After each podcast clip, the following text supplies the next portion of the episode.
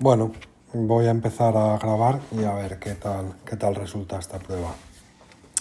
La, idea es intentar generar una especie de vídeos que no sean muy largos comentando los, eh, las cosas más importantes, al menos a mi parecer, de cada materia de las incluidas en la, en la posición. Empezamos, como no, por el principio, que es la parte de derecho constitucional, ¿vale? La Constitución española. Entonces, bueno, aquí tenemos la Constitución española, pero me voy a ir a la parte de... A ver si me dejase. Me voy a ir a la parte de esquemas para que los veamos. Muy bien. Este es un resumen del tema 1 de mi oposición, aunque ha variado un poco, pero bueno. Y vamos a empezar con la Constitución. Eh, el esquema, ¿no? que, es, que son las cosas que hay normalmente al principio del todo y que se suelen pasar por alto, pero que luego se preguntan mucho. Al menos en las oposiciones que yo he hecho por ahora, sobre todo en locales, ha salido mucho. Eh, la Constitución es la norma jurídica suprema de cualquier ordenamiento, de cualquier ordenamiento constitucional, se entiende. En las mm, dictaduras, evidentemente, no hay ningún tipo de, de constitución. A veces sí, pero no, no la no, tiene por qué haberla porque no hay, no hay una democracia, entonces no tiene sentido. Eh, norma jurídica suprema significa que es eh, en las fuentes del derecho, las fuentes del derecho son las fuentes de la ley, de dónde emana la ley, y eso siempre tiene una jerarquía, ¿vale?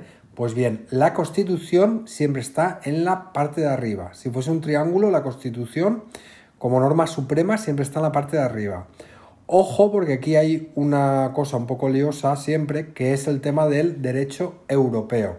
Como sabéis, nosotros formamos parte de una supraestructura que es la Unión Europea, que a su vez eh, la Unión Europea, por decirlo sencillo, es un sistema en el que los estados se han quitado parte de su soberanía para cederla a esa unión de estados, ¿vale? Entonces, en teoría, las normas supremas ahora mismo son las que emanan de las leyes comunitarias, las leyes europeas, porque nosotros al ceder parte de nuestra soberanía nos hemos sometido a esa normativa. Aún así, siempre las fuentes de derecho, eh, cuando se habla de ellas, se habla de la Constitución como norma jurídica suprema. ¿Vale? Eso quedaoslo, mm, hay que dejarlo grabado. ¿Vale? Regula los principios fundamentales de la convivencia política y emana de un proceso especial. Generalmente interviene el pueblo de forma directa, ¿vale? Mediante un referéndum.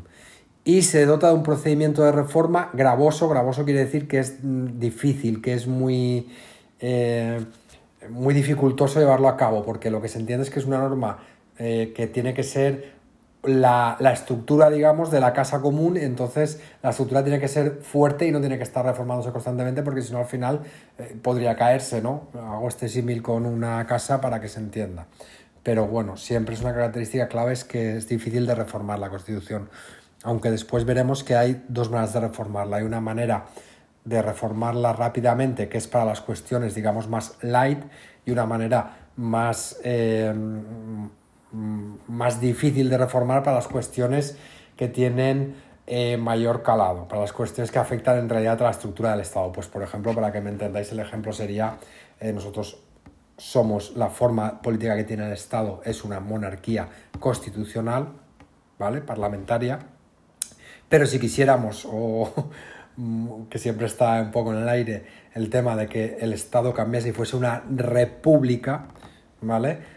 Eh, eso afectaría a la estructura misma del Estado. Por tanto, se tendría que hacer una reforma constitucional mm, total. Y eso son la, es el sistema de reforma gravoso o, la vía, se lo suele llamar también la, vía, ay, no me acuerdo, la vía, la vía difícil o la vía especial o algo así.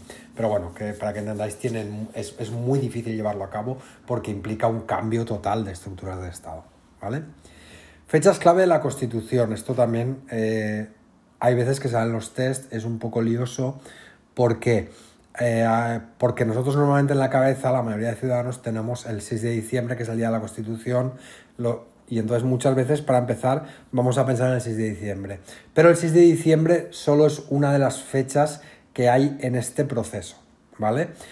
Eh, como vemos aquí, el 31 de octubre del año 78, ¿vale? El año 78 es el año clave, ¿vale? Es el año en que se produce, en que se produce todo el proceso constitucional, ¿vale? En el año 78 se aprueba primero por las Cortes, ¿vale? Las Cortes, el Parlamento, el Congreso, como queráis llamar. Bueno, las Cortes en realidad se refiere, esto también es importante. Las Cortes Generales está compuesta por dos órganos, el Congreso de los Diputados y el Senado, ¿vale? Se supone que uno, el Congreso de los Diputados, es, es eh, representa, digamos, proporcionalmente a los, a los partidos políticos de manera proporcional a cómo la ciudadanía los hemos votado, ¿vale? Y se supone que el Senado es una Cámara de Representación territorial, ¿vale? Territorial quiere decir que la proporcionalidad que tiene el Senado de representantes, aunque son también grupos políticos, está basada en, la población y el territorio que tiene cada comunidad autónoma o ciudad autónoma. ¿Vale? Entonces, dicho esto, que me voy por las ramas, 31 de octubre del 78 se aprueba por las Cortes, ¿vale? Se aprueba el proyecto de, de, constitución. 6 de diciembre, como es una constitución, tiene que estar refrendada en un referéndum, ¿vale? Entonces, el 6 de diciembre es cuando se lleva a cabo este referéndum. Por eso es el día de la Constitución, porque es el día en que la ciudadanía, digamos, con su voto la aprueba. Pero eso no significa que sea la única fecha, porque mm, el 6 de diciembre ni es el inicio ni es el final del proceso constitucional. Simplemente es el día en que se hace el referéndum. 27 de diciembre, y aquí cuidado con estas dos fechas, porque estas al final son diferentes. Una es 31 de octubre, podemos acordarnos de Halloween, ¿vale? Otra 6 de diciembre, nos acordamos de la fiesta de la Constitución y pensamos siempre que es el referéndum, ¿vale? Pero aquí tenemos dos fechas que son claves y que nos pueden marear mucho en un examen tipo test, porque nos pueden decir 26 y 28 de diciembre, por ejemplo, 27 y 30 de diciembre, 27 y 28 de diciembre, ¿vale? Hay que estar ahí un poco atentos. 27 de diciembre, el rey la sanciona y la promulga. La sanciona quiere decir que la firma, el rey sanciona todas las leyes que se, que se crean, ¿vale? Sancionar quiere decir que las firma, que les da el visto bueno, aunque en realidad él, eh, más que el visto bueno, como veremos, como es una monarquía constitucional, simplemente es un, como jefe del Estado, digamos, que tiene que hacer ese trámite, pero él no hace nada, él tiene que acatar y punto. Entonces, rey sanciona y promulga. Promulga o manda promulgar, mejor dicho, es como se suele decir. Manda promulgar quiere decir que se dé a conocer, ¿vale? Pero, ¿qué pasa con las leyes? No vale solo con que el rey las firme y las mande promulgar. Además, han de publicarse. Y aquí viene una cosa específica de la Constitución o muy específica. Generalmente las leyes se publican un día y en la publicación o en la misma ley, en las disposiciones finales, se indica, disposiciones finales son, digamos, los últimos artículos, que ya no tienen número de artículo, pero es una disposición final en la que se suele decir cuándo va a entrar en vigor. Generalmente las leyes entra en vigor al día siguiente de su publicación. Eso es lo normal. Pero en este caso, que era una ley especial, porque era la norma mm, principal, se publica y la misma Constitución en su disposición final dice que la Constitución entrará en vigor el mismo día de su publicación. Con lo cual, 29 de diciembre, doble fecha. Se publica en el BOE, que es el Boletín Oficial del Estado, y entra en vigor. ¿Vale? Estructura y reforma de la Constitución. A la reforma no voy a entrar porque no tiene mucho sentido hablar ahora de la reforma. Vamos a ver la estructura, ¿vale? Como introducción. La Constitución española es una constitución escrita y codificada, ¿vale?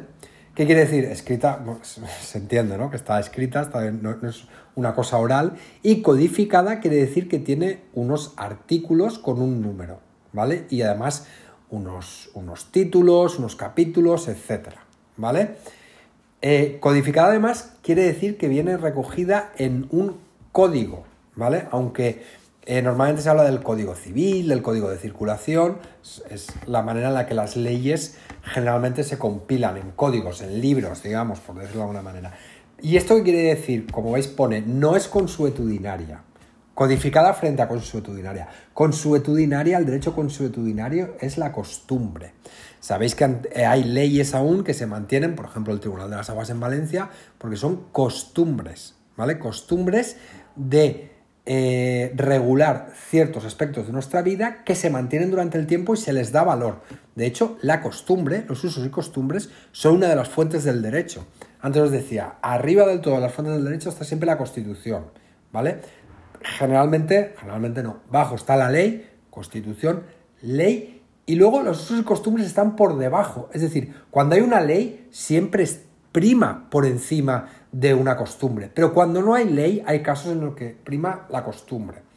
¿Vale? Esto tampoco os mareéis mucho porque es un tema más de derecho puro, pero sí que sepáis cuando se dice en la Constitución que está codificada y que no es consuetudinaria, quiere decir que está escrita, ¿vale? Se ha escrito en un código y no, es un, y no proviene de la costumbre, ¿de acuerdo?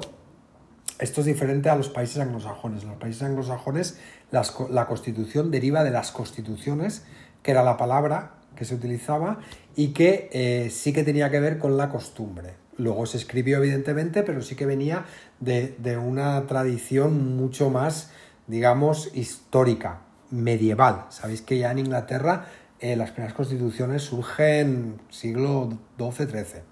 No nos interesa, es un dato estúpido que, que no sirve para nada, pero hay que lo entendáis. Es una constitución, la española, extensa, ¿vale? Es larga, tiene 169 artículos, ojo. Estos numeritos que os digo diréis, ¿esto para qué? Esto no sirve para nada. Pues se pregunta. Hay cosas que se preguntan. Por ejemplo, los títulos, que ahora después veremos los títulos que hay en la Constitución. ¿Vale? Extensa, 169 artículos. ¿Vale? cuatro disposiciones adicionales, nueve disposiciones transitorias, una disposición derogatoria y una disposición final. Las disposiciones son lo que van un poco aparte de los artículos, ¿vale? Y que sirven para poner en marcha la Constitución o para aplicarla, empezar a aplicarla, ¿vale? Para que me entendáis, las disposiciones podríais pensar que es una especie de manual de uso. Entonces, las adicionales, por ejemplo, son cosas que mm, digo para ampliar algo que ya he dicho en los artículos, ¿vale? Serían adicionales. Transitorias. Transitorias es una cosa que es, el nombre lo indica, que va a ser durante un periodo. Por ejemplo, que hay en las transitorias muy importante, el sistema por el cual se crean las comunidades autónomas y se hacen los estatutos de autonomía, se generan todos los... Sabéis que España es un estado que está dividido en autonomías, es un estado autonómico. Entonces, para generar todo ese sistema autonómico en el que había que crear estatutos de autonomía que a nivel, eh, digamos que a, misma escala serían el equivalente a la constitución en el Estado, serían los estatutos de autonomía, ¿vale? Entonces eso había que generarlo, había que generar parlamentos autonómicos, había que generar consejos de gobierno autonómicos, ¿vale? Entonces había que generar toda una serie de, de instituciones que hoy en día casi 40 años o 40 años después de, la Constitución, evidentemente, ya existen desde hace mucho tiempo, esas disposiciones ya no tienen sentido. Pero como había un momento desde que se aprobó la Constitución hasta que se finalizó el proceso autonómico en el que eran falta, en el que hacía falta regular todo eso, pues eh, se crearon las disposiciones transitorias. Después hay disposiciones derogatorias, en concreto una. Derogatoria quiere decir que, esto lo vais a ver también en muchas leyes, que lo que hace es aprovecha la ley para decir, y además esta ley lo que hace es derogar, es decir, eliminar, dejar sin aplicación lo que decía X ley. Eso es muy típico en las leyes, casi siempre pasa. ¿Por qué? Porque las leyes son evoluciones de otras leyes. Por ejemplo, eh, mm, imaginad la nueva ley de función pública, que es una cosa que nos afecta a todos como opositores. ¿no? La, la ley de función pública que teníamos en la comunidad valenciana era la ley 1010 ¿vale? Del año 2010. 10 del año 2010. Las leyes generalmente las nombramos por el número barra el año, ¿vale? El ¿Por qué? Porque las leyes se van ordenando, ¿vale? Por ejemplo, ahora estamos en el año 2021, ¿vale? La primera ley que se hizo, bien sea estatal, bien sea autonómica, porque son diferentes, ¿eh? son codificaciones diferentes. No hay que confundir, siempre hay que saber de quién es la ley que hablamos, ¿vale? Entonces, en el año 2021, por ejemplo, la, el Consejo, por eso se llama, de hecho se llama ley de, ley, no, perdona, perdonad, ley de la, del Corts, ¿vale? Porque son las Corts valencianas las que aprueban las leyes autonómicas, empieza haciendo leyes. Entonces hace la primera 1-2021, hace la segunda 2-2021. Y a lo que iba, la ley 10, que es la décima 10 ley que se hizo en el año 2010, que era la de función pública valenciana, ¿vale? Queda derogada por la ley de función pública nueva, que es la 421, es decir, la cuarta ley que se ha hecho en 2021. Ley 4 2021 de no sé qué fecha de abril, no recuerdo ahora exactamente, del Scorch por la que se aprueba la ley de función pública valenciana. Solamente las leyes se llaman así. Entonces, eh, esto respecto a la derogatoria y luego una final. La final es la que generalmente indica cuándo se publica y cuándo entra en vigor. ¿Vale? Mirad, otra, otra característica de la Constitución es que es rígida, de difícil reforma. ¿Veis lo que hablábamos? Es una ley que es, como es la ley básica y la ley suprema, la norma suprema, es muy difícil de reformar, pero con, matices, porque hay una parte que es más fácil de reformar, que es la, reforma express, y hay otra parte que es la reforma rígida o la reforma, la vía, eh, digamos, complicada de reformar, ¿vale? Es consensuada, porque se entiende que surgió de la, de la voluntad de diferentes grupos políticos que representaban a toda la ciudadanía y que llegaron a un consenso para aprobarla.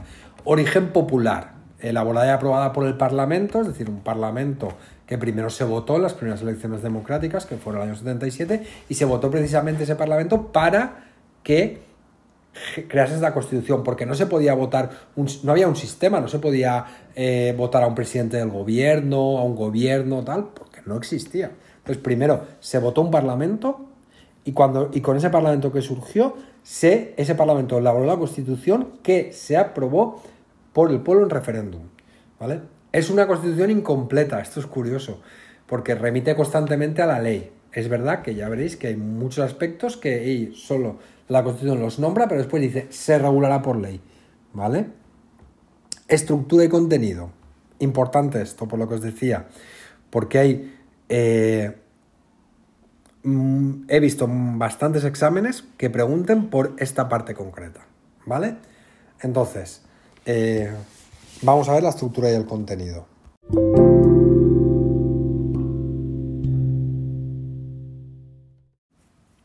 Vale, continuamos con la estructura y el contenido de la Constitución y como hemos dicho es importante porque también son preguntas bastante trampa para eh, exámenes tipo test, ¿vale?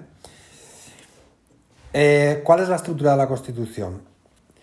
Un preámbulo en el que se definen los objetivos y los medios para, para alcanzarlos. ¿Vale? Este preámbulo eh, no suelen preguntar por él, ¿vale? No se suele. No se suele.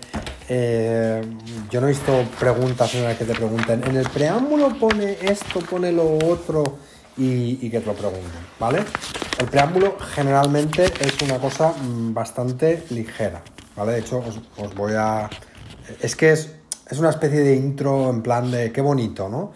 Objetivos y medios. Bueno, Nación española, deseando establecer la justicia, la libertad y la seguridad y promover el bien de cuantos la integran, proclama su voluntad de garantizar la convivencia democrática. Palabrería, quiero decir, no. Al preámbulo normalmente no se, le, no se le otorga ningún tipo de importancia, entre comillas. ¿Vale? Vamos a importante. 169 artículos agrupados en 10 títulos. MEC, error. Esto está mal. Esto es un error mío. ¿Vale? Si os fijáis aquí abajo, donde tengo los títulos, veréis que hay un título preliminar y luego 10 títulos. Por tanto, ¿cuántos títulos hay en la Constitución? Y ojo, porque esta pregunta es muy tramposa. Yo he visto a esta pregunta otorgarle diferentes respuestas e incluso eh, anularse en diferentes exámenes. ¿Por qué? ¿Cuál es la respuesta correcta? ¿Cuántos títulos tiene la Constitución? Pues tiene un título preliminar y 10 títulos. Eso para mí es la respuesta más correcta. Un preliminar y 10 títulos, ¿vale? Podríais decirme, pero eso son 11. El preliminar más 10 son 11. Sí, pero ¿qué pasa? Bueno, al menos esto ya es mm, divagario. Yo nunca he visto que se hable de 11 títulos. Siempre se habla de el título preliminar, porque además tienen nombre, como veis. El título primero, el título cuarto, siempre se nombran así. Y el título preliminar se llama título preliminar. Entonces, siempre, siempre, siempre que he visto nombrarse esto, se dice un título preliminar y 10 títulos. ¿Vale? Entonces, la pregunta, ¿cuántos títulos tiene la Constitución? Vale. Si en una de las respuestas es un título preliminar y 10 títulos más, esa sería la correcta. ¿Vale? Luego, ¿qué puede pasar? Puede pasar que nos digan 11 títulos y nada más. 11 títulos, 8 títulos, 9 títulos o 7 títulos. Pues bueno, yo ahí pondría 11 títulos, ¿vale? Pero desde luego, si tenemos la respuesta título preliminar más 11 títulos, más 10 títulos, eso es lo que habría que poner, ¿vale? Y luego las disposiciones que hemos visto hace un momento. Importante, otra cosa importante que, se suele preguntar de vez en cuando, ¿vale? Que es un poco estúpido que lo pregunten porque estamos hablando de derecho puro, pero bueno, se suele preguntar en la parte constitucional. La Constitución tiene dos partes. La parte dogmática, ¿vale? La parte dogmática se refiere a la parte, digamos, más de ideas, idealista, ¿vale? Por eso están los principios y los derechos, ¿vale? Está más en, la, en el no sé si, si, os suena Platón, pero Platón hablaba del mundo de las ideas, ¿no? Pues aquí estaríamos en el mundo de las ideas. Es decir, estos son los, principios y derechos y deberes que basan el sistema de convivencia que tenemos en el Estado español, ¿vale? Pero claro, eso, son ideas, no se aplica mm, a, un, a un sistema. Entonces, para eso está la parte orgánica. La parte orgánica sí que regula ya todo lo que es la base del sistema que tenemos en el Estado. ¿Vale? Entonces, eh, importante saber que la parte dogmática incluye título preliminar y título primero y que la parte orgánica son del título segundo al título décimo. ¿Vale? Y bueno, aquí a continuación vendría ya la reforma de la Constitución. No me voy a meter porque son, es, de hecho, si os fijáis aquí, es el último título de la Constitución. Creo que es más inteligente empezar a ver la Constitución título a título y, eh, ir viendo, ¿vale? Que sería por aquí, los principios constitucionales. Y ojo porque aquí también hay muchas trampas, que luego veremos. Se suele preguntar mucho y se suele hacer mucho eh, lío, digamos, con, eh, los, con esta frasecita de aquí que veis en negrita que es el, primer artículo, el punto 1 ¿vale? de la Constitución. España se constituye en un Estado social y democrático de derecho que propugna como valores superiores de su ordenamiento jurídico la libertad, la justicia, la igualdad y el pluralismo político. ¿Vale? Esto para el siguiente bloque, ¿de acuerdo?